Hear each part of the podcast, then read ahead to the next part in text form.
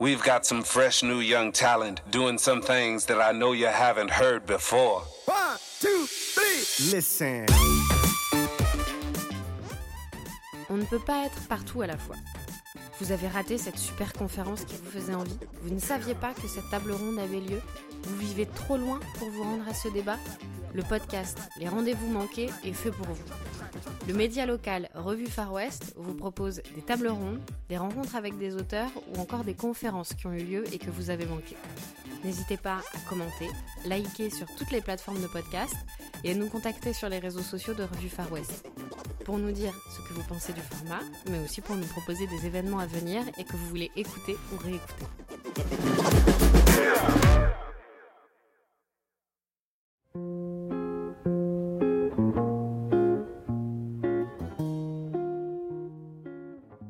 Chollet est une journaliste et essayiste connue pour son travail sur le féminisme, la condition féminine et l'imaginaire qui entoure cette dernière. Son dernier ouvrage, Sorcière, la puissance invaincue des femmes, revient sur la figure de la sorcière et établit un parallèle avec les femmes d'aujourd'hui qui refusent la maternité.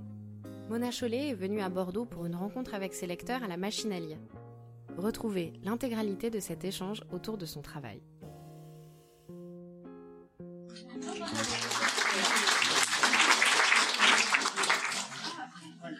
Merci d'être aussi nombreux, je crois que ce n'est pas excessif. Il y a 400 ans, presque jour pour jour, une femme, Jeanne Moals, condamnée pour sorcellerie par le Parlement de Bordeaux, était brûlée. Le bûcher était alors place du palais.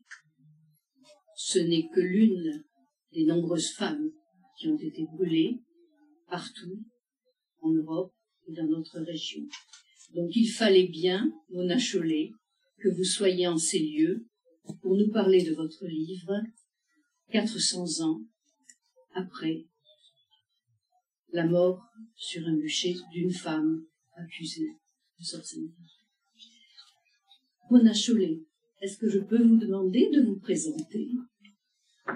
Qui êtes-vous et qu'avez-vous produit jusqu'à présent? C'est une question métaphysique.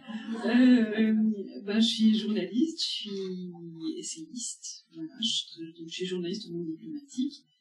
Donc, je m'occupe de l'édition, c'est-à-dire la préparation des textes, en fait. Ah, d'accord. Là, ça va? Euh, Et donc, à côté de mon travail, euh, ben, j'écris des essais voilà, sur divers sujets qui m'interpellent à un moment donné. Merci pour cette euh, présentation, mais peut-être pouvez-vous citer les ouvrages que vous avez publiés? Euh, Oui, avant euh, celui-ci. Avant celui-ci, euh, ben, les principaux, il y, y, en a eu un qui s'appelait La tyrannie de la réalité, il y a une quinzaine d'années. Ensuite, il y a eu Rêve de droite qui était sur l'imaginaire largement inspiré de, de, du sarkozysme, en fait, sur l'imaginaire de l'imaginaire politique de droite et de gauche. Euh, après Beauté fatale, qui était sur euh, la question du rapport des, des, femmes à la beauté. Euh, chez soi, qui était une, une réflexion sur la maison et le, le fait d'habiter un lieu. Et sorcière. Voilà. Merci. Merci. comment votre chemin a-t-il croisé celui des sorcières? de plusieurs manières parce qu'en fait, c'est un sujet qui m'a toujours vraiment, c'est une, figure comme ça qui m'a toujours euh, vraiment euh, euh fascinée et attirée. Euh, je, mais, mais je pensais pas spécialement écrire sur le sujet. En fait, j'avais pas, je, je voyais pas, ça m'était jamais vraiment venu à l'idée. Euh, mais par contre, enfin, je, je, je, raconte au début ce livre d'ailleurs comment euh, euh, enfant j'étais fascinée par cette ce personnage de sorcière qui s'appelait Floppy le Redoux dans le château des enfants volés que vous avez là. Il y a eu plus tard, de manière plus peut-être, il y a eu Starhawk qui a été aussi très importante pour moi, qui est une, une, une militante californienne qui se définit comme sorcière néo-païenne, qui qui est une militante altermondialiste en fait, pour, pour le dire vite, écologiste, altermondialiste, euh, écoféministe, je pense qu'on peut, on peut dire ça. Euh, dont j'avais lu le livre quand il a été traduit en français pour la première fois il y a 15 ans, et c'est vraiment une lecture qui m'avait beaucoup marqué à l'époque, euh, Femmes, magie et politique. Euh, donc voilà, il y avait comme ça quelques jalons, euh, mais, mais sans que j'ai vraiment l'idée de... Et en fait, j'y suis revenue par des chemins un peu détournés, c'est-à-dire que je, je, je réfléchissais euh, après chez soi sur quoi j'avais envie d'écrire et euh, il y avait deux sujets entre lesquels j'arrivais pas à choisir, qui étaient d'une part, euh, pardon, si je vous donne des coups de pied, ça va pas aller, euh, qui étaient d'une part le l'âge, la question du rapport des femmes à l'âge, que j'avais l'impression de pas forcément avoir assez traité dans Beauté fatale, j'avais un peu des regrets là-dessus. Il me semblait qu'il y avait encore plein, plein de choses à dire. Euh, et puis la question euh, des femmes qui, qui refusent la maternité. Et, euh, et voilà, je je j'avais pas vraiment le déclic. Enfin, les deux en théorie m'intéressaient, mais j'avais pas vraiment le déclic pour écrire plutôt l'un sur l'un que sur l'autre. Et et puis voilà, un jour en contemplant ma bibliothèque où j'avais exposé les, les, dépliants de la collection Sorcière aux éditions Cambourakis, euh, que j'aimais beaucoup, fait une collection que je trouvais vraiment super. Du coup, j'ai regardé, je me suis dit, en fait, autant voilà, autant la femme sans enfant, la femme qui veut pas d'enfant, que euh, la, femme âgée, c'est toutes les deux, chacune à leur manière, c'est des sorcières. Et peut-être que c'est ça mon sujet, voilà. Et à partir de là, j'ai commencé à Enfin, du coup, le livre a pris sa cohérence à partir de là, en fait. Enfin, il, voilà, il a pris forme dans ma tête à, partir de ce moment-là.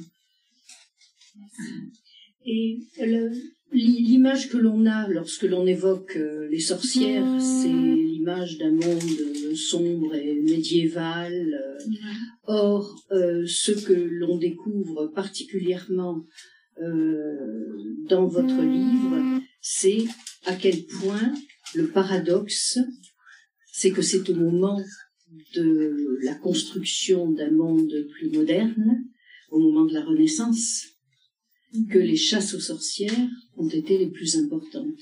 Alors, est-ce que vous pourriez essayer de nous dire comment euh, se fait ce, ce basculement et qu'est-ce qui se passe par rapport à l'image de la femme, à ce que représentait la femme et euh, la façon dont on veut la contraindre au moment de la Renaissance? Et quelles sont les forces en jeu euh, ouais. En fait, j'ai eu l'impression en découvrant cette histoire qu'elle était, euh, qu'il y avait vraiment une, une, entreprise de refoulement autour de, autour des chasses aux sorcières, c'est-à-dire qu'on n'a pas, on fait tout pour euh, minimiser cet événement en fait, pour pas, pour en minimiser la portée, pour ne pas réfléchir à ses conséquences. Et, je pense que le fait de le situer au Moyen Âge alors qu'effectivement c'est à partir de, de 1550 en gros euh, qu'il y a le plus de, de bûchers.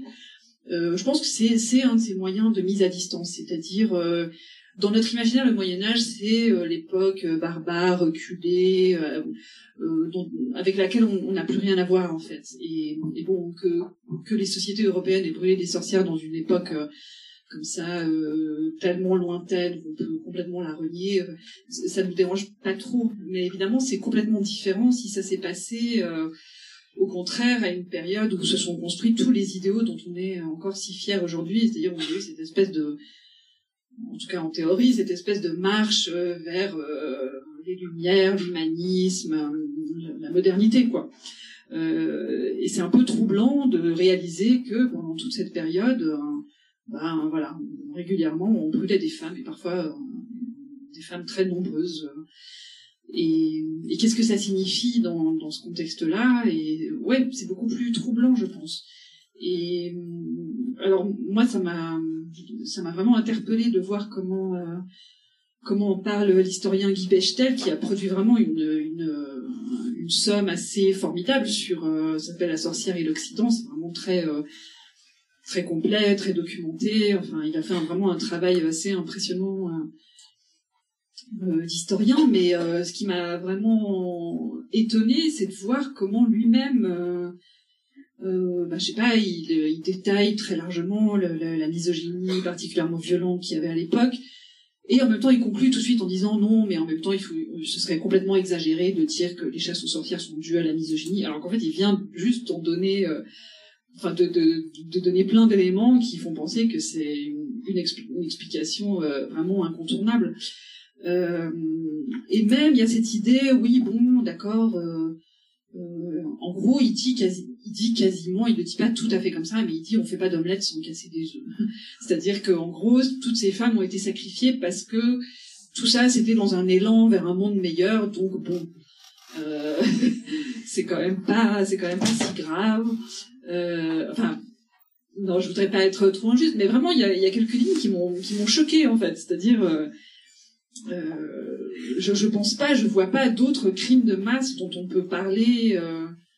Enfin, vous imaginez si des communistes à l'époque on a découvert le goulag avaient dit ouais bon c'était le prix à payer, on va pas, il fallait sacrifier quelques personnes pour faire advenir euh, le, le collectivisme, euh, on va pas en faire un fromage, euh, voilà.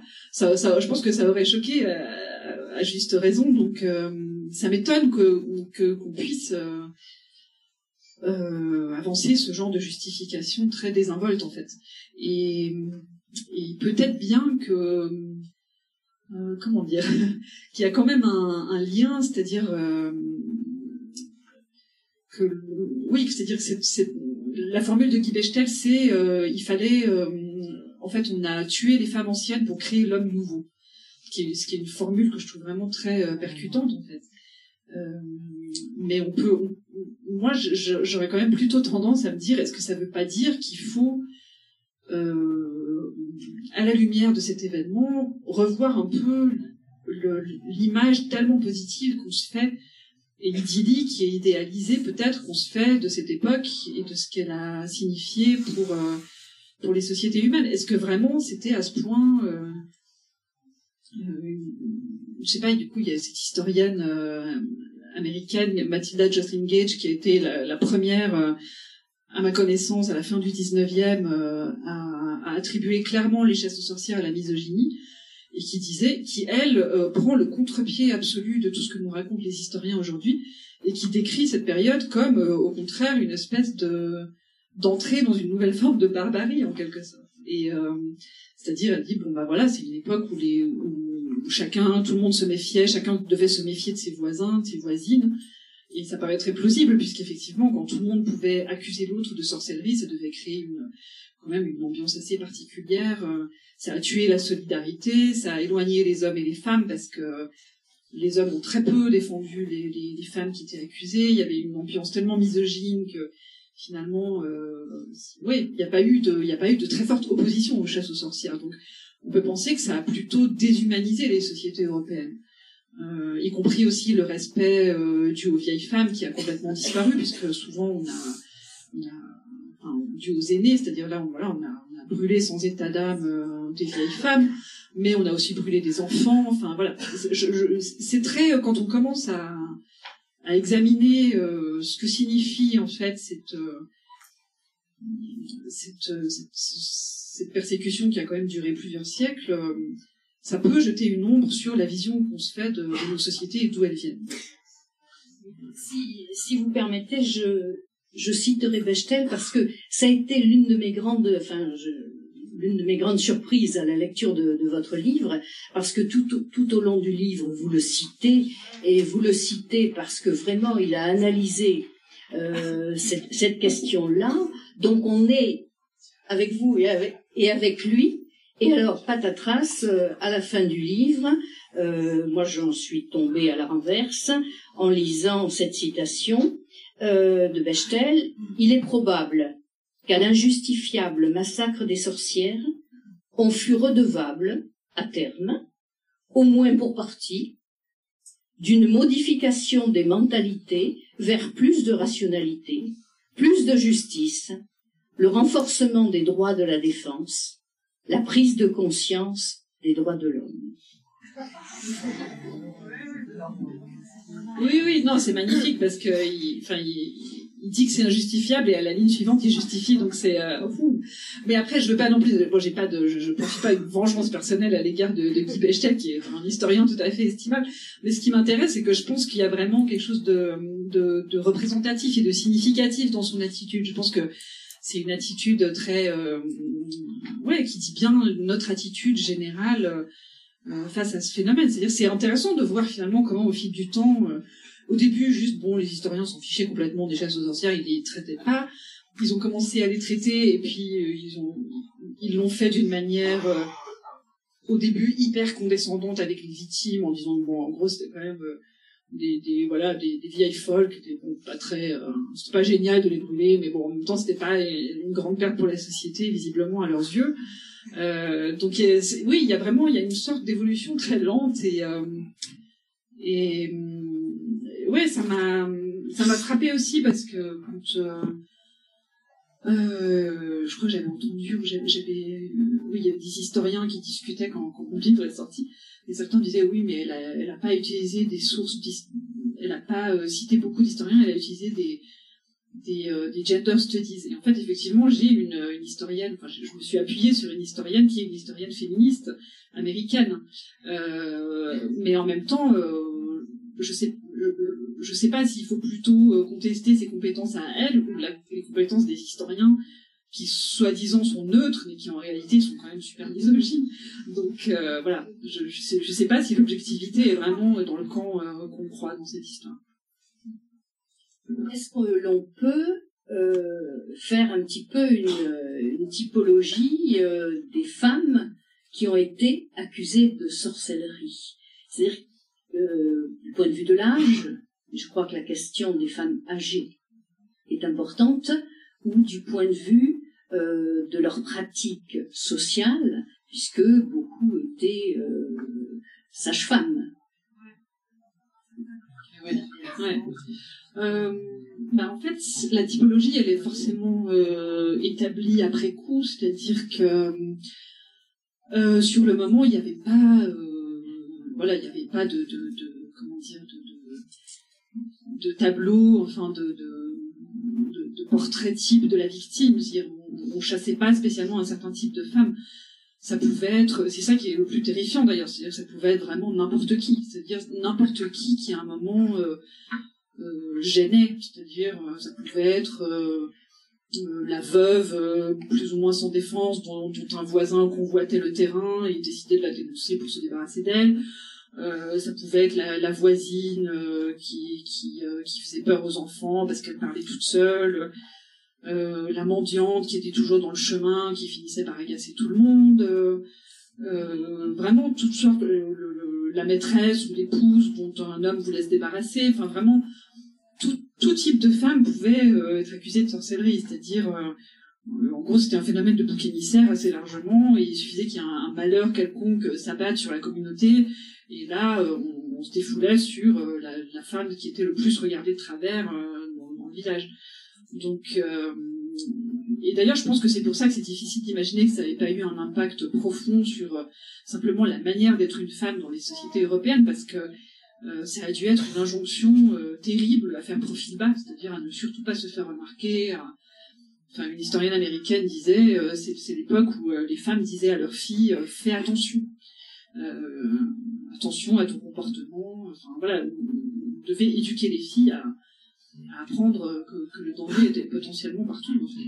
Euh, donc voilà, c'est un spectre de victimes très large, mais après, quand on regarde de plus près, effectivement, il y avait des guérisseuses, il y avait les femmes, voilà, qui étaient en, en quelque sorte les médecins du peuple, qui euh, qui pouvaient avoir eu, qui étaient souvent euh, très euh, compétentes, c'est-à-dire qu'il y avait une réelle, euh, simplement parce qu'elles avaient l'expérience, elles, se fondaient sur l'expérience, c'est-à-dire elles, elles connaissaient, euh, voilà, à quoi servaient les plantes, elles savaient euh, traiter euh, des maladies, des blessures courantes, donc elles étaient un peu les seules à pouvoir soigner les gens du peuple, et elles étaient, avant d'être associées au diable, elles, elles avaient toujours existé, et elles étaient plutôt des membres respectés de la communauté. Il y a juste un moment où ça a basculé et où elles sont devenues euh, diaboliques. On a commencé à les associer, à associer leurs activités à des activités diaboliques. Euh, elles pouvaient avoir une petite activité de magicienne aussi, c'est-à-dire euh, je- jeter des sorts, lever des sorts. Je c'est euh, voilà, il y avait à la fois une compétence réelle et en même temps des pratiques qui aujourd'hui nous paraissent euh, un peu euh, irrationnelles et délirantes. Euh, donc il y avait ces catégories de femmes-là, évidemment, qui ont été euh, éliminées. Euh, et après, bon, moi, ce qui m'a intéressé, ce que j'ai choisi, sur quoi j'ai choisi de me concentrer, c'est que, effectivement, quand on regarde euh, a posteriori le genre de femmes qui a été le plus visé, euh, ben, on s'aperçoit que les femmes indépendantes étaient surreprésentées, c'est-à-dire par rapport à leur place dans la, société, elles étaient surreprésentées parmi les victimes, c'est-à-dire les, femmes qui vivaient seules, les, les femmes un peu à l'écart, qui n'étaient pas sous l'autorité d'un homme, en fait. Elles étaient, à un moment, voilà, elles sont devenues vraiment suspectes. Ça n'a plus été toléré, cette liberté. les femmes aussi, probablement, je, pense, enfin, voilà, il y avait cette grande anxiété autour de euh, les pratiques abortives que pouvaient avoir aussi les guérisseuses, puisque en fait elles étaient vraiment un lieu stratégique, c'est-à-dire euh, elles, faisaient, elles étaient à la fois sages-femmes et avorteuses, et c'est vrai que ce lien avec euh, la naissance est devenu spécialement sensible pour le pouvoir, à un moment à la fois le pouvoir religieux, le pouvoir politique. il y avait une anxiété plus grande sur sur la natalité. Enfin, il y avait eu la grande peste du XIVe siècle donc il y avait quand même euh, un tiers de la population européenne qui a disparu à cette occasion. on peut imaginer euh, le, traumatisme et, la frayeur que ça suscite. Euh, et, c'est assez frappant de voir que dans les délires des, monologues, quand ils s'imaginent les pratiques des sorcières, il y avait cette idée que les sages-femmes diaboliques, quand, elles, quand elles faisaient naître un enfant, elles, elles le consacraient au diable avant que le prêtre ait eu le temps de le baptiser. Et, euh, donc je pense que ce que traduit ce fantasme, c'est euh, l'idée que en fait ces femmes étaient un lieu trop stratégique finalement, c'est-à-dire un lieu qui tout d'un coup devenait trop chargé d'enjeux, de pouvoir, et qu'il fallait les écarter. Il fallait euh, voilà qu'une autorité masculine reprenne la main sur le processus de, la naissance et contrôler aussi évidemment qu'il n'y avait pas de, de pratique abortive. Donc voilà, il y avait cette anxiété autour de la natalité. Il y a aussi l'idée que le sabbat, c'est la fête, euh, c'est la fête dont on ne revient jamais enceinte. C'est-à-dire que les femmes, euh, euh, voilà, il y a cette de copulation générale avec le diable, avec les participants, entre les participants, mais les femmes ne tombent pas enceintes. Et donc voilà, c'est un peu un, rêve de stérilité, c'est-à-dire probablement pour les paysans, euh, qui, les paysannes surtout, qui étaient euh, accablés d'enfants, qui en avaient trop, qui n'avaient pas à les nourrir, c'était un, le, probablement le lieu d'une sorte de bras de fer avec le pouvoir qui, lui, au contraire, voulait avoir un très grand nombre de, douailles pour les, pour les curés, de, travailleurs pour, les, seigneurs, les autorités. Donc voilà, il y avait cette idée, euh, cette tension en fait autour des naissances. Et puis finalement, euh, je me suis aussi intéressée à la question de la surreprésentation effectivement des vieilles femmes parmi les victimes. C'est-à-dire c'est une époque où, euh, où il y a une haine très intense des, vieilles femmes qui se, qui se. Enfin, euh, j'ai cité dans le livre, euh, c'est général, hein, c'est-à-dire que c'est euh, à la fois c'est les peintres, c'est toutes les représentations en fait, c'est les, les, poètes, enfin les, savants, enfin j'ai cité Erasme, enfin les, trucs Erasme, je sais pas, on a, des, programmes étudiants au nom de cet homme, mais, euh, mais ce qu'il écrit sur les vieilles femmes, c'est juste ignoble, enfin c'était un misogyne monstrueux. Donc euh, voilà. Euh, et, voilà, ces représentations qui finalement sont arrivées, euh, je, je, pense qu'on peut en retrouver la trace euh, jusque chez les sorcières de Walt Disney, c'est-à-dire cette image terrible de la vieille femme, de la vieille sorcière qui, avait déjà existé dans l'Antiquité, mais qui là ressurgit de, manière très virulente. Récemment, enfin, j'ai vu un, un, docu-fiction sur Arte qui est encore, euh, encore visible euh, autour de l'histoire d'une sage-femme. Et ça se passe au début du XVIIe siècle et qui analyse bien les, les mécanismes de progressivement de, de crainte de la, de la sorcellerie, notamment lorsqu'un enfant à la naissance meurt, on pense, voilà. Mais ce qui m'a paru intéressant euh, dans ce documentaire, c'est le lien, tout à l'heure vous, vous avez parlé de la grande peste, mais c'est le lien justement avec les énormes horreurs qu'ont vécu euh, les paysans, notamment dans ces périodes-là, euh, parce que c'est vrai que quand on pense à la, à la Renaissance, euh, on, on, oublie, on oublie notamment la guerre de 30 ans. Et la guerre de 30 ans qui a ravagé, enfin, qui a ravagé des territoires entiers, notamment les territoires de l'Empire germanique, plus que, plus que chez nous. Et Justement, c'est un élément de contexte qui est apporté et qui me paraît très très intéressant dans les moments de grande souffrance. On cherche des boucs émissaires. On cherche des boucs émissaires et les femmes tout de suite. C'est elles qui sont euh, qui sont suspectes. Les juifs et les femmes en fait, parce que c'est euh, enfin les parallèles. Ça j'ai découvert aussi en travaillant sur ce sujet les parallèles entre l'antisémitisme et la misogynie, enfin et, et les chasses aux sorcières, c'est vraiment très frappant. Enfin il y a cette euh, il y a ce récit que je trouve tellement significatif on a apparemment on a retrouvé dans les archives d'un euh, un greffier qui s'ennuyait pendant le procès d'une prétendue sorcière et qui avait dessiné l'accusé euh, en, lui, dessinant une coiffure traditionnelle juive en fait. Ce qui, euh, ce qui, ce qui, et puis il y y a des points communs. Enfin, le nez crochu, par exemple, voilà, la, la sorcière a le nez et on représente aussi les juifs avec le nez crochu. Euh, en Allemagne, il y avait même, c'est-à-dire que l'antisémitisme euh, avait, euh, avait des accents misogynes, c'est-à-dire qu'il y avait cette idée que comme les hommes juifs étaient circoncis, on pensait qu'ils avaient leurs règles. Donc voilà, il y a, vraiment tout un imaginaire comme ça qui associe les deux figures qui est, assez troublant. Et voilà, enfin ces deux à la fois, le, le- le- les juifs et les sorcières étaient censés conspirer pour vouloir détruire la chrétienté. euh, ils étaient censés enlever les enfants. Enfin voilà, il y a plein, il y a vraiment beaucoup de points communs en fait. Euh, mais c'est vrai que c'est euh, des temps euh, très euh, violents et troublés et du coup euh, euh, oui, c'est très propice au développement de, de, de la recherche de boucs émissaires. Et quand on y pense, c'est complètement... euh, c'est hallucinant de penser que euh, pendant des siècles, d'un bout à l'autre de l'Europe, on a cru à ces récits de, de vol sur le balai, de sabbat, de, de, de pacte avec le diable. Enfin, ça n'avait strictement aucun fondement, le moindre fondement réel. Et, pourtant, euh, voilà, ça a donné lieu à un massacre. euh, et, ça n'a pas. euh, C'était une sorte de, de, vérité officielle dont personne ne doutait. Quand on y pense, c'est vraiment vertigineux. Tout à l'heure, vous parliez des, femmes euh, indépendantes, donc euh, des veuves, euh, par exemple, qui étaient suspectes, suspectes de, de, libertinage. Enfin, le terme n'est pas tout à fait de l'époque. Et cela m'a rappelé une histoire que j'ai j'ai découverte fort récemment parce que en marge de la préparation de cet entretien, je me suis un peu penchée sur la sur la région. Et il y a eu une chasse euh, une chasse d'ailleurs dans les textes on appelle ça des chasses. C'est surprenant. Des chasses aux sorcières euh, très très importantes dans le pays la région du Pays Basque dans le Labour. La région du Pays Basque. Et les femmes incriminées qui ont été transportées d'ailleurs euh, à Bordeaux, jugées à Bordeaux, enfermées au fort du enfin voilà, tout ça, ça doit parler aux gens, d'ici.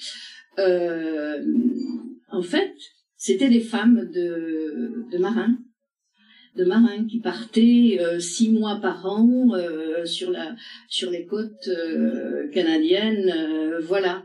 Et donc ces femmes, voilà, elles étaient trop libres. Elles étaient trop libres. Puis il y a eu d'autres enjeux, des enjeux de, de pouvoir. Mais c'est, voilà, c'était, des femmes. Ouais, ouais, je pense que on peut, on peut euh, considérer que c'est une période où on tolère plus euh, l'indépendance féminine. En fait. Il faut que que les femmes soient sous contrôle. Euh, et il y a vraiment cette idée qu'elles représentent une menace. Enfin, c'est aussi un moment où ça devient beaucoup plus dur pour elles de de, de gagner leur vie, c'est-à-dire d'avoir. Alors après, évidemment, c'était pas euh, il faut pas non plus, euh, il s'agit pas d'idéaliser euh, la vie des femmes à la fin du Moyen Âge, parce que c'était quand même des, des vies extrêmement dures et il y avait évidemment plein de professions qui leur étaient interdites, donc, donc, euh, c'était pas une, il n'est pas question de parler d'égalité, mais enfin il y avait quand même quelques euh, quelques poches de liberté comme ça qui faisaient qu'elles pouvaient avoir des métiers euh, qui leur permettaient de, travailler comme les hommes en fait, dans, une certaine mesure. Et, ça, euh, au fil de cette période, ça se referme, et c'est vrai qu'on va arriver euh, à la femme au foyer au 19e siècle, euh, dont on chante les louanges partout, et qui est vraiment de nouveau complètement en cage, et, euh, donc toute enfin, sur le plan juridique aussi, la situation des femmes se sera beaucoup détériorée, donc toutes les toutes les marges de liberté euh, que- qu'elles pouvaient avoir euh, se, referment. Et, euh, ouais, moi, ça m'a intéressé de me dire finalement qu'est-ce qui, euh, qu'est-ce qu'il en reste aujourd'hui? C'est-à-dire aussi euh, qu'est-ce que, est-ce que finalement cette suspicion autour des femmes indépendantes, elle dure pas jusqu'à aujourd'hui? Quand on voit tous les clichés sur les femmes célibataires. Euh, et finalement, la célibataire menaçante, c'est encore un cliché, c'est-à-dire c'est toujours celle qui va voler le, le mari des autres. Euh, euh, je crois qu'il y a souvent, on, on- c'est des, des femmes à qui on associe quelque chose de pathétique ou de désespéré, et je pense qu'en fait, ça traduit une frayeur. Je crois qu'il y a et, même, enfin bon, voilà, je me suis amusée dans le livre avec la figure de la célibataire à chat, parce que la célibataire à chat, c'est un cliché aujourd'hui, mais c'est vraiment la sorcière avec son chat. Euh, c'est-à-dire des sorcières avec des familiers, enfin, c'est-à-dire qui, étaient des animaux euh, eux aussi démoniaques, euh, enfin, qui étaient censés être démoniaques. Et il y a plein de sorcières qu'on a brûlées avec leurs chats, et même parfois on a brûlé les chats tout seuls. Il y a eu des, massacres, des bûchers de chats, en fait. Ce qui a entraîné une, invasion de Oui, c'est ça, c'est-à-dire, euh, ouais. Et donc, euh, dans des périodes de peste, c'était vraiment pas la chose la plus maligne à faire. Ouais, ouais. Alors, moi, je voudrais, euh, justement, tout à l'heure, vous avez fait le, le, le parallèle avec l'attitude vis-à-vis de- des Juifs. Et une question, on, on ne saura jamais, bien sûr, combien de femmes ont été brûlées, même si euh, vous donnez quelques éléments, notamment dans deux villages d'Allemagne, Ouais. où on a brûlé toutes les femmes, il en est resté une sur deux villages. Il en restait deux dans les deux ou une ouais. ou deux, enfin Ouais. bon, voilà. Euh, on ne saura jamais. Néanmoins, est-ce que euh, on peut envisager d'utiliser le terme de génocide pour les Euh, Ben, Les sorcières. euh, alors, je suis pas spécialiste de- du vocabulaire. euh, Il me semble que génocide, il faut qu'il y ait une, euh, une intention explicite. Non, je sais pas. Et de, oui, c'est ça. Et puis une volonté vraiment de. Non, je pense pas que le terme génocide est vraiment euh, est vraiment euh, adapté. C'est plutôt, c'est un, je sais pas, je dirais que c'est un crime de masse. Enfin, euh, oui, un féminicide de masse en fait, probablement. C'est-à-dire qu'effectivement, bon, ouais, il y a eu des victimes masculines, hein, mais euh, mais c'était euh, enfin surtout à partir du moment où les choses sont fixées avec euh, le, marteau des sorcières, le Maleus Maleficarum, qui est le, bréviaire des chasseurs de sorcières, qui est probablement le, premier best-seller de l'histoire. C'est un peu sinistre, mais mais c'était un livre écrit par deux dominicains et qui est vraiment un livre qui est censé donner la méthode pour reconnaître et traquer les sorcières. Et c'est vraiment, c'est Maleficarum, c'est vraiment la sorcière, c'est pas le sorcier. Euh, et c'est un livre terriblement, violemment misogyne en fait, qui dit explicitement que, que, que en gros, même s'il n'y avait pas les sorcières, les femmes en elles-mêmes seraient déjà un gros problème. Donc euh, voilà. Euh, donc voilà, clairement, il y a quand même toujours, il y a des sorciers évidemment, il y a des hommes qui ont été aussi exécutés pour sorcellerie, mais euh, c'était quand même un crime essentiellement féminin et, et très largement euh, euh, inspiré, enfin oui, par la misogynie. Donc, Vous avez évoqué le, le marteau des, des sorcières, là, ce, ce best-seller, et donc ça, ça, ça soulève le- la question de, de l'imprimerie, qui, alors évidemment, dans les livres euh, d'histoire, c'est toujours euh, le chemin vers la modernité, la diffusion Ouais. des idées, l'humanisme, etc.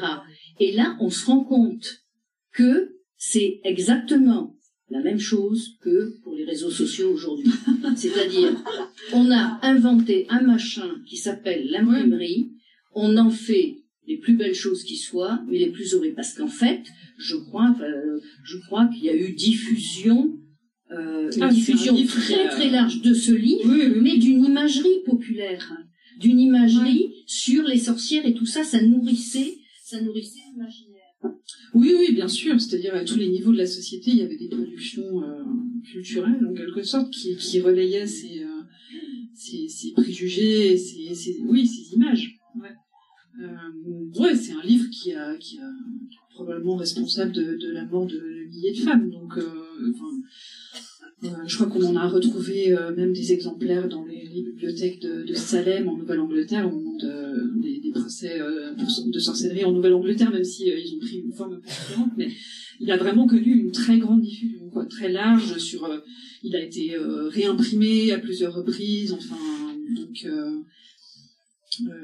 ouais, les démonologues ont vraiment une, part de, de, responsabilité très grande en fait bah, dans la diffusion de, cette, de ces croyances et, euh, et de l'idée qu'il y a un péril terrible et qu'il faut absolument euh, se débarrasser, euh, enfin identifier les femmes concernées et, s'en débarrasser. Vous dites dans, votre livre que la, la dernière, la dernière femme brûlée, c'était pendant le XVIIIe siècle, je crois. Hein. C'était euh, en Suisse. Elle a été décapitée. Ouais. Elle a été. Ah, c'était à Glaris, c'était en Suisse. Ouais. C'est plus. Oui, voilà. Oui, oui, ah, voilà. Euh, oui. Euh, mais alors, ce qui m'a, ce qui m'a frappé, euh, c'est que cette euh, cette femme qui a été donc décapitée en Suisse pour sorcellerie, si je ne me trompe, elle a été réhabilitée. Oui, récemment, ouais. il y a quelques années, en Suisse. Oui, elle s'appelait Anna Guldi. Et c'est vrai qu'elle a eu un biographe qui a beaucoup fait pour, euh, euh, pour la réhabilitation, justement. Je crois que maintenant, il y a un musée même euh, qui lui est consacré. C'est à Glaris, c'est en Suisse, dans mon pays. Donc, je, je, je, je, suis très honorée d'avoir un pays qui, qui a compté parmi les plus grands chasseurs de sorcières en Europe. et, et c'est une question intéressante de savoir comment oui, comment on traite la mémoire de cet événement en fait. C'est-à-dire euh, en Norvège aussi, il y a un, musée euh, euh, dédié à la mémoire des, personnes exécutées pour sorcellerie.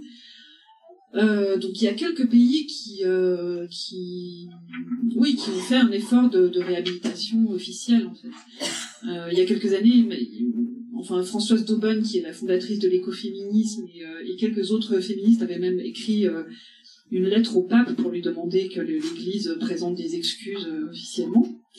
Euh, je crois qu'elle n'a pas obtenu satisfaction. Euh, parce que bon, c'est vrai que l'Église n'était pas, euh, disons que oui, c'est peut-être important de préciser le rôle de l'Église, c'était pas, euh, c'était pas des tribunaux d'inquisition qui exécutaient les sorcières, c'était des tribunaux normaux, laïques. Mais c'est vrai que les, ben, voilà, les deux auteurs du Malleus Maleficarum, par exemple, c'était des dominicains et les hommes d'Église ont vraiment ont eu un rôle plutôt d'inspirateur et de et, de enfin ils ont encouragé le phénomène en fait. C'est pas c'est pas l'église elle-même qui a mis en œuvre les persécutions mais qui a vraiment énormément euh, poussé euh, voilà euh, ces persécutions.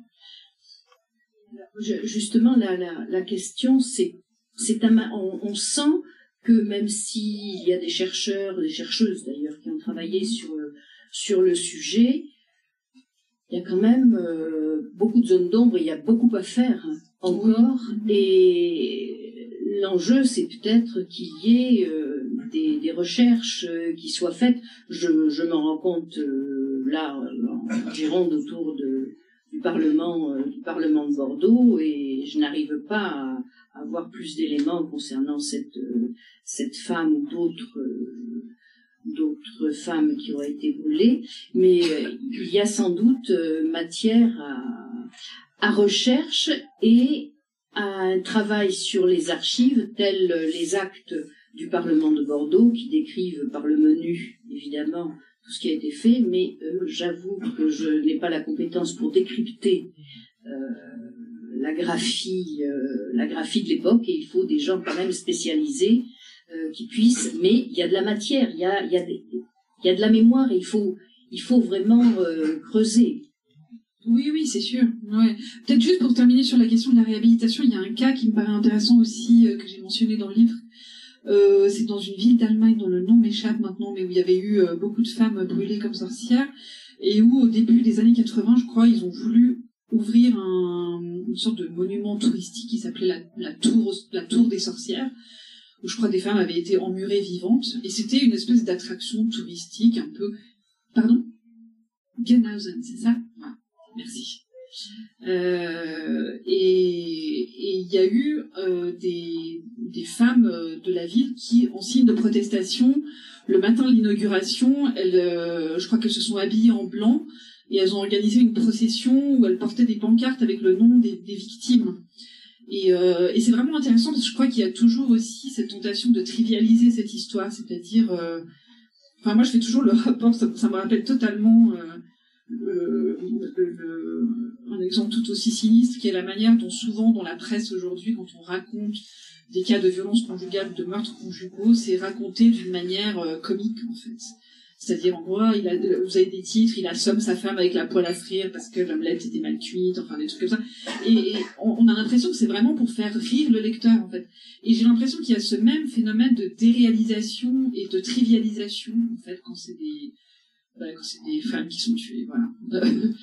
enfin, je, je, je- franchement, je vois pas d'autres exemples de, de, de meurtres qui sont traités avec la même légèreté. Euh, Peut-être que je, des éléments m'échappent, mais en tout cas, moi, j'en connais pas. Euh, et donc voilà, je crois que ça fait aussi partie du travail de réhabilitation de lutter contre cette, euh, ce côté un peu irréel en fait, ce côté euh, léger. Et, euh, on oublie que ça a été, euh, que ça a concerné des femmes réelles, je crois, parce qu'il y a toute cette image du sabbat, du ballet. Que depuis, il y a eu des tonnes de films, de dessins animés, mais voilà, du coup, ça, recouvre un peu la réalité de l'événement qui, à mon avis, mérite d'être euh, rappelé. Alors peut-être avant de donner la parole euh, à la salle pour le, débat, euh, j'aurais deux questions qui sont euh, sont peut-être liées. C'est le sous-titre de votre livre La puissance invaincue des femmes. Donc là, j'aimerais que vous nous confortiez. là, voilà. Et le titre de l'article euh, que vous avez écrit dans le monde diplomatique euh, d'octobre euh, 2018, euh, c'est Trembler, les sorcières sont de retour. Oui, ça c'est un slogan féministe italien euh, des, des années 70, ouais. Euh, ouais, parce qu'effectivement, les, mouvements féministes euh. Je crois que c'est surtout à partir des années 70 qu'il y a eu cette euh, redécouverte de, de, l'histoire des sorcières et cette revendication, euh, cette demande de, justice pour les victimes de la part des mouvements féministes, en fait, et l'appropriation de, cette histoire, en fait, c'est-à-dire l'identification du fait que c'était un événement, euh, un, un crime misogyne. Euh, et ouais, le sous-titre, euh, ouais, je sais pas, ce sous-titre il m'est venu comme ça, mais je me suis dit non, l'éditeur il va m'arrêter, ils vont me faire changer ce sous-titre, puis en fait ils l'ont laissé, donc voilà, il a été imprimé. Euh, mais euh, euh, ouais, bon, c'est évidemment c'est. euh, Enfin, j'ai entendu un peu des, des. Je comprends que ça puisse pas faire l'un- l'unanimité. Enfin, il y a des militants féministes qui me disent, mais euh, que c'était une sorte de mensonge en fait, c'est-à-dire disent, bah, disent bah, non, on est vaincu tout le temps, euh, les femmes continuent de mourir euh, en France euh, tellement souvent, tous les trois jours. Enfin, c'est vrai qu'il y, a un côté complètement euh, désespérant et, et tragique dans l'histoire des femmes. Donc, euh, euh, et en même temps, je pense que non, je crois que j'assume quand même ce sous-titre parce que euh, je crois que c'est assez intéressant, assez vertigineux de penser à bah, que serait la société aujourd'hui si toutes ces femmes avaient, vécu, c'est-à-dire si euh, il y a un autre slogan qui dit euh, nous sommes les petites filles des sorcières que vous n'avez pas réussi à brûler. Euh, et ouais, la question de c'est assez troublant évidemment parce que c'était les femmes les plus probablement les plus euh, dérangeantes. euh, enfin, il y avait tout type de femmes, mais, parmi celles qui ont été euh, tuées, il y en avait probablement beaucoup qui étaient tout à fait euh, brillantes et qui avaient des esprits très très libres et très novateurs.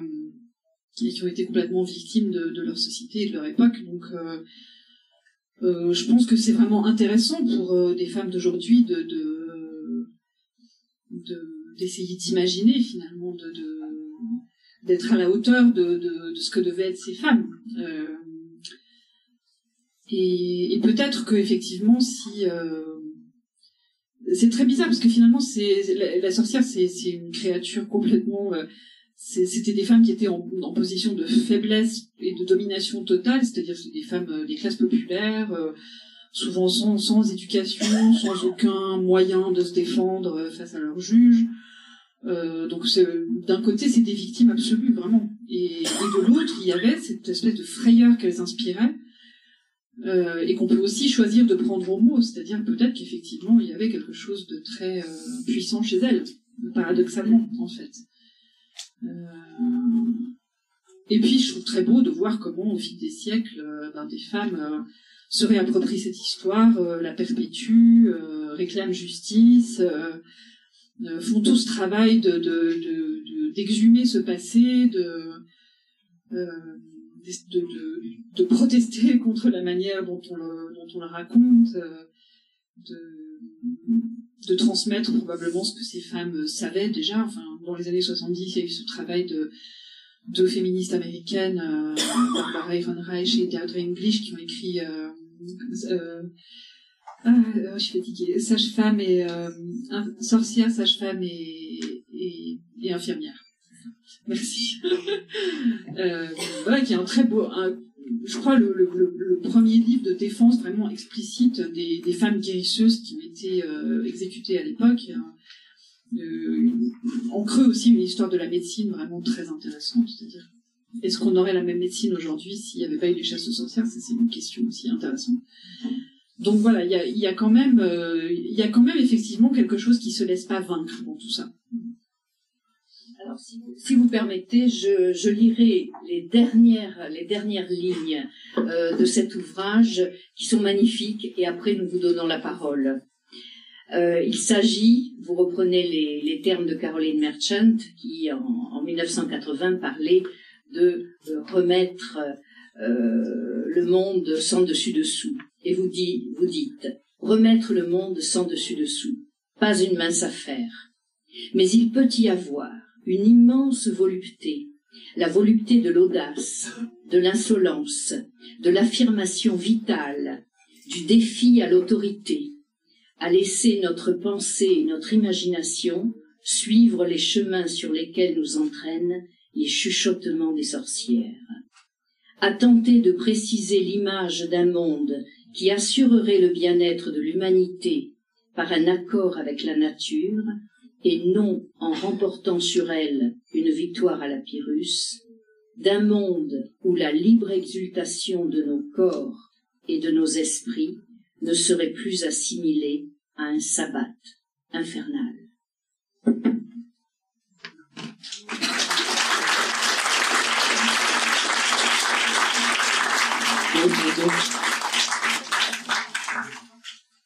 Juste deux petites remarques. Invaincu, je dirais oui et non, puisque euh, au niveau symbolique et religieux, en tout cas, on n'a plus des déesses. C'est euh, les divinités, enfin, les dieux masculins monothéistes qui ont pris le pouvoir, en tout cas en Occident. Et puis, euh, autre remarque également sur la fin de ce que vous avez dit. non, je pense pas, à mon sens, que ce sont des victimes absolues, parce que le pouvoir de la femme, c'est de donner la vie. Et c'est ce que les hommes ont toujours voulu s'approprier. Donc euh, Nicole Guillaumin et toutes euh, les féministes des années 70 euh, notamment ont, théorisé. Voilà, merci.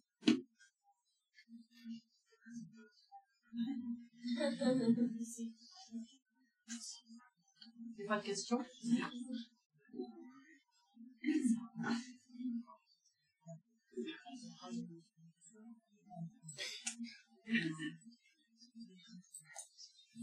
Moi, je voulais euh, revenir sur un point de votre livre, là, que j'ai lu, euh, où notamment vous abordez la question du désir, non-désir d'enfant, avec, euh, une, comment dire, une, exigence de, vérité que j'ai beaucoup appréciée.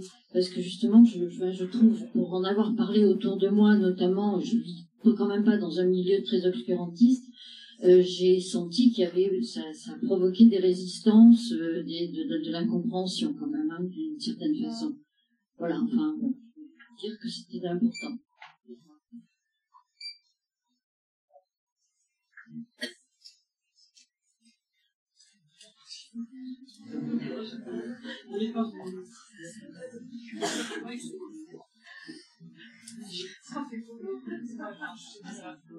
Bonjour et merci. Euh, J'avais une, contribution à apporter sur la question de comment nommer l'assassinat de masse euh, des femmes, on a un mot, c'est féminicide. Et c'est un mot à double entrée, puisqu'en effet, il qualifie le crime sur une femme, l'assassinat d'une femme. Mais dans le cadre du, de la persécution patriarcale, il euh, définit aussi le crime de masse sur les femmes.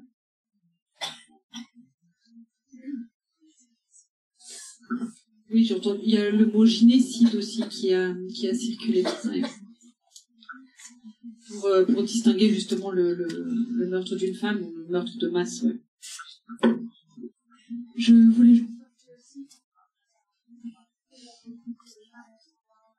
Allô Euh, pour les gens qui sont intéressés sur ce sujet, à Zugarramurdi, au Pays Basque, il y a un superbe euh, musée sur les sorcières qui a une petite salle de cinéma avec justement un film qui parle de la sorcière, mais d'un point de vue dont on parle pas très souvent et que je conseille vraiment. Donc c'est Pays Basque et c'est facile à retrouver sur Internet.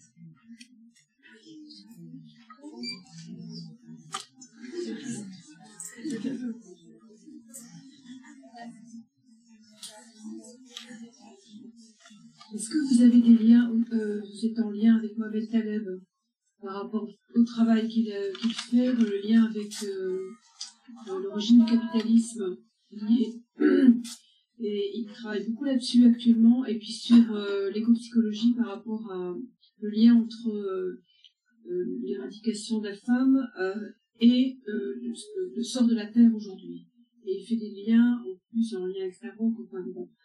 Oui, donc c'est assez. euh, il a écrit des bouquins intéressants et il fait beaucoup d'interventions et de, il enseigne beaucoup là-dessus. Et des recherches, Mohamed Taleb. Voilà. Beaucoup en Belgique en particulier.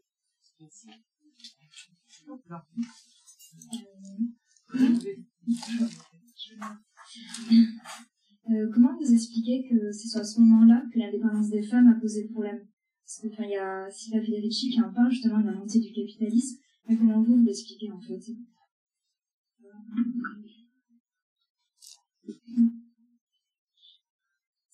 Ouais, j'ai une bonne question. euh, je sais pas. Vraiment, je, peut-être que il y a un moment où elles étaient, peut-être qu'elles étaient en train de conquérir trop de liberté, et qu'il y a eu quelque chose de.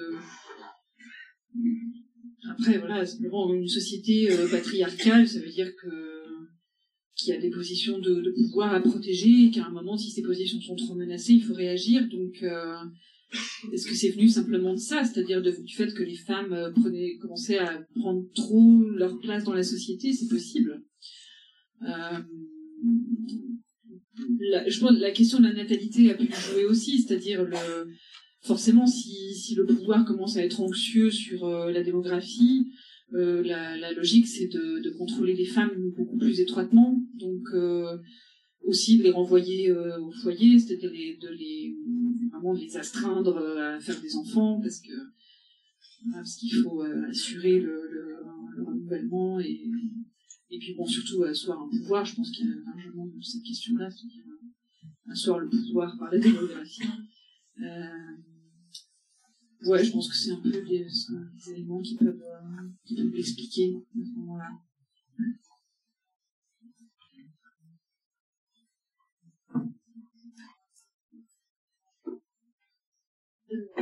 Je pense que vous avez dit ça que vous êtes acquise. Est-ce que vous avez, est-ce que vous avez rencontré des résistances à votre livre? Sur la réception, vous avez le contre-pied de beaucoup d'historiens. Est-ce que vous avez senti que, voilà, il y avait eu des résistances et si oui, comment est-ce que vous, avez réagi? Non, en tout cas jusqu'ici, il n'y a pas eu vraiment de, réfutation de, de, critiques euh, virulentes ou euh, j'ai- non, oui, peut-être qu'il y a, euh, disons que cette thèse de, notamment, euh, c'est-à-dire le, fait de lier la, répression, la, mise sous contrôle des femmes et la, mise sous contrôle de la nature, ça c'est quelque chose qui fait vraiment débat. C'est-à-dire, euh, j'ai rencontré une historienne euh, avec qui, par ailleurs, je peux partager plein de choses politiquement, elle est féministe et tout, et pour elle, il y a vraiment un... Elle, elle croit pas du tout à cette théorie, en fait. Donc, bon, c'est difficile. Après, bon, les... c'est très perturbant, finalement, de se rendre à quel point tout le monde euh, euh, est quand même... euh, je sais pas, on, on peut étudier tant qu'on veut. J'ai l'impression qu'à un moment, on est quand même, on croit quand même ce qu'on a envie de croire. donc c'est difficile évidemment de. Moi, j'avoue que je suis quand même très séduite par cette, par cette. Et, après, non, j'ai vu. J'avais espionné des historiens qui parlaient du livre sur Twitter une fois. et, euh, et certains étaient assez euh, bons. Et euh, euh, ben justement, c'est là que je crois qu'il y en avait une qui disait oui, mais ces sources, c'est pas des vrais historiens, c'est des gender studies. Alors que bon, c'était quand même une historienne en l'occurrence. Oui, oui, ça m'a vraiment surprise. hein. Et bon, à un moment, il y avait quand même un qui disait oui, mais en même temps, dans tout ce qu'elle dit, il n'y a rien qui est faux. Donc ça, ça m'a... Je me suis je me suis dit, bon, si Cécile a raison, c'est déjà pas mal. On va pas forcément en demander plus. Après, bon, voilà, c'est des sujets très controversés sur lesquels, d'ailleurs... Mais, euh, ce serait bien qu'il y ait plus de... Ouais, moi, je suis assez demandeuse de plus de débats sur ce sujet, en fait, sur ces sujets. ouais. Je, sors un peu du prisme du coup de, de, la féminité pour entrer ensuite de la masculinité. Euh, Est-ce que la sorcellerie aux époques que vous avez étudiées, tout ce que vous avez parcouru comme écrit, euh, était exclusivement quelque chose d'appliqué, euh, enfin de, projeté sur les femmes, ou est-ce qu'il y avait effectivement des sorciers aussi, et si oui, quel sort leur était réser- réservé à travers ce que vous avez lu?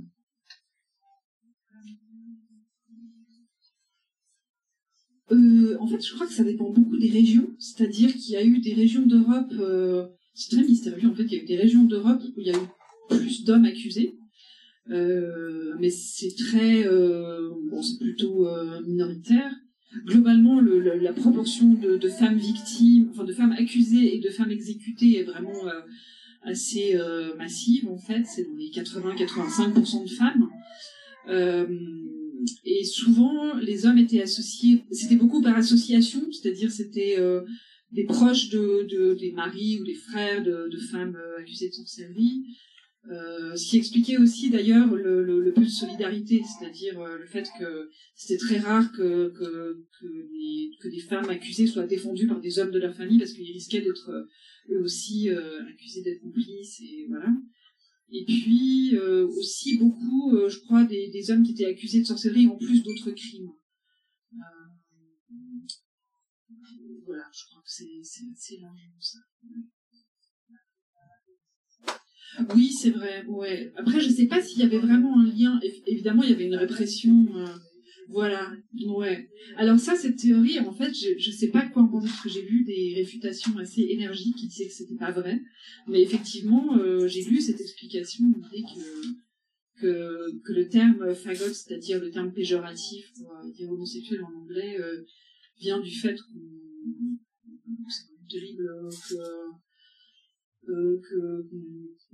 qu'on brûlait des homosexuels, des hommes homosexuels pour préparer le bûcher des sorcières en quelque sorte.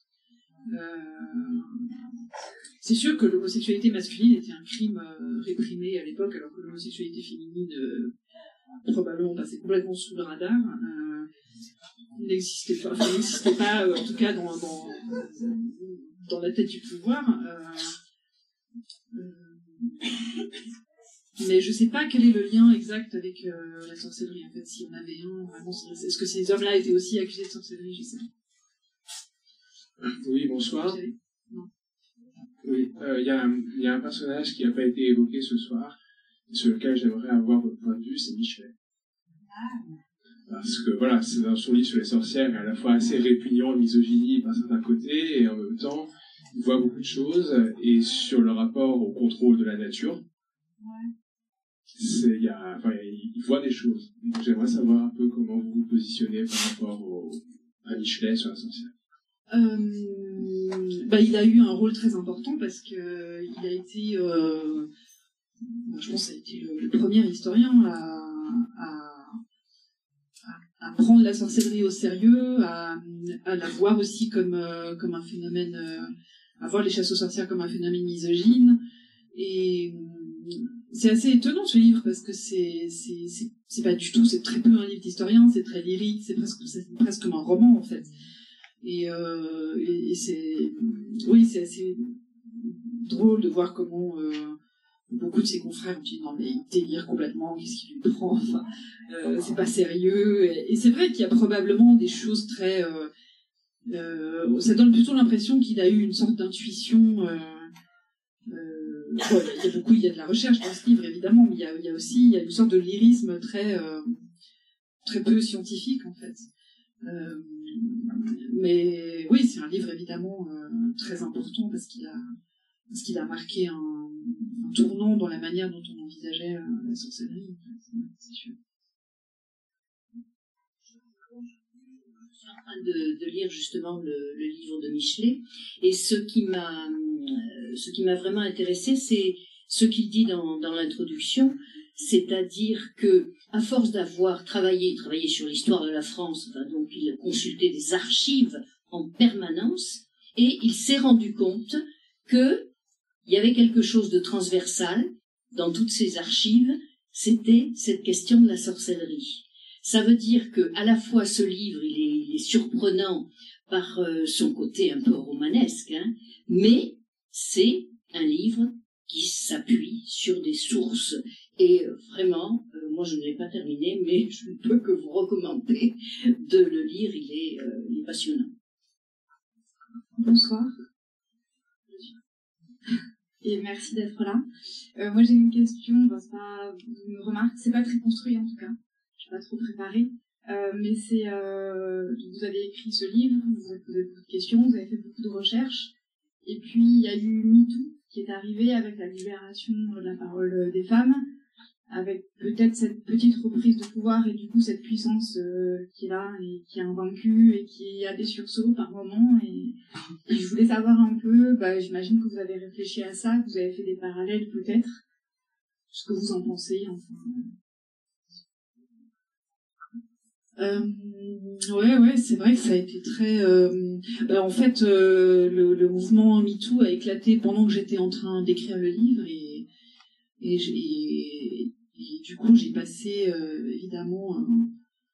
ça m'a beaucoup euh, à la fois euh, distraite de mon livre parce que du coup j'avais envie de lire tout ce qui s'écrivait sur le sujet. Enfin, ça m'a tellement passionné, ça m'a tellement happé. Euh, et, évidemment, ça en même temps ça m'a ramené au livre aussi parce que c'était tellement il y avait des résonances évidemment. Et moi, ce qui me frappe, c'est peut-être comment enfin on, a beaucoup protesté, enfin beaucoup de féministes ont protesté évidemment à raison sur le fait que on parlait de chasse aux sorcières euh, à propos de MeToo en parlant de, en, en prétendant que c'était les hommes euh, agresseurs qui étaient euh, chassés, ce qui est évidemment un contresens complet, mais moi j'ai vraiment l'impression de voir au contraire comment c'est les accusatrices qui sont les sorcières dans cette histoire, c'est-à-dire c'est comment c'est elles qui sont perçues comme des menaces pour l'équilibre de la société. Euh, j'ai été très frappée par euh, tout ce qui s'est passé aux États-Unis autour euh, de Brett Kavanaugh, c'est-à-dire ce juge qui a été nommé à la Cour suprême alors qu'il était accusé d'agression sexuelle et il y a eu l'audition de son accusatrice et, bon ça n'a eu aucun impact c'est-à-dire qu'il a été nommé comme si de rien n'était alors qu'il a été lamentable il a été vraiment il a, menti sous serment enfin il il, s'est défendu d'une manière pathétique enfin il a vraiment montré qu'il avait euh, indépendamment de la véracité des accusations contre lui, euh, il avait de toute façon pas la carrure pour être un, un- juge à un poste aussi important euh, dans son pays. Et voilà, c'est passé sans aucun problème. Et quelques jours après euh, qu'il a été nommé, euh, Trump a dit euh, qu'il fallait peut-être poursuivre en justice les femmes qu'il avait accusées parce que c'était très dangereux et ces femmes pouvaient détruire des vies. Et, euh, et bon, c'était vraiment, ça m'a vraiment rappelé le renversement complet, c'est-à-dire que dans les procès des sorcières, elles sont aussi vues comme des dangers absolument terribles, alors qu'en fait, concrètement, euh, elles menacent personne, et c'est elles qui, euh, subissent euh, les, conséquences absolument terribles qui, dans, dans ce cas-là, vont jusqu'à la mort. Et l'accusatrice de Brett Kavanaugh, dont le nom m'échappe là tout de suite, bon là, depuis le procès, enfin de- depuis son audition, elle, elle, elle, elle, pas pu, en tout cas il y a quelques mois, elle avait pas pu reprendre son travail. euh, elle devait euh, payer des gardes de sécurité privée, elle recevait des menaces de mort. Enfin, euh, donc c'est évident que, que elle a détruit la vie de personne et que c'est plutôt sa vie à elle qui, a été sérieusement euh, ébranlée. Euh. Oui, évidemment, il y a, beaucoup de, de résonance. Euh, bonsoir. Je, je, je, vous remercie et euh, envie de, réagir. Euh, J'ai été euh, tout à l'heure assez marquée par la réaction de la salle entière sur le fait qu'on ait brûlé des chats. Tout le monde a agi d'une manière très forte. J'ai entendu des indignations devant, derrière, sur les côtés, etc. Et on parle depuis je ne sais combien de temps du nombre incalculable de femmes qui ont été martyrisées, torturées, tuées, noyées, démembrées, et j'ai pas entendu d'indignation de partout. J'avais juste envie de dire ça. Euh, je voulais aussi rebondir. Euh, je, voulais aussi rebondir sur le fait qu'aujourd'hui, les sorcières d'hier étaient peut-être les féministes d'aujourd'hui, où euh, une femme qui ose prendre la parole, ben, elle peut être applaudie, et puis ça peut déranger d'autres personnes.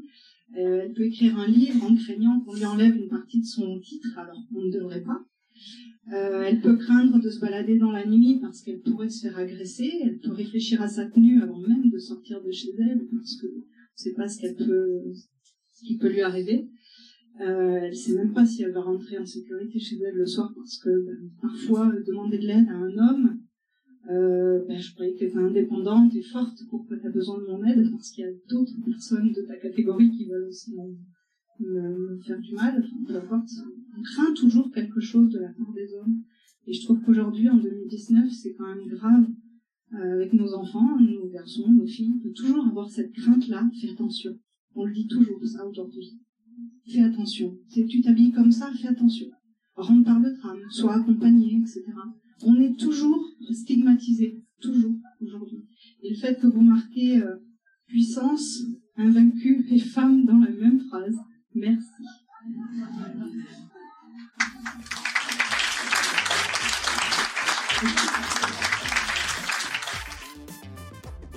C'était Chasse aux sorcières, le crime misogyne, le premier rendez-vous manqué du média local Revue Far West.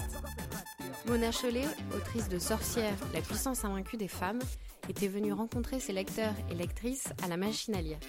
N'hésitez pas à commenter, liker sur toutes les plateformes de podcast et à nous contacter sur les réseaux sociaux de Revue Far West. Pour nous dire ce que vous pensez du format, mais aussi pour nous proposer des événements à venir et que vous voulez écouter ou réécouter.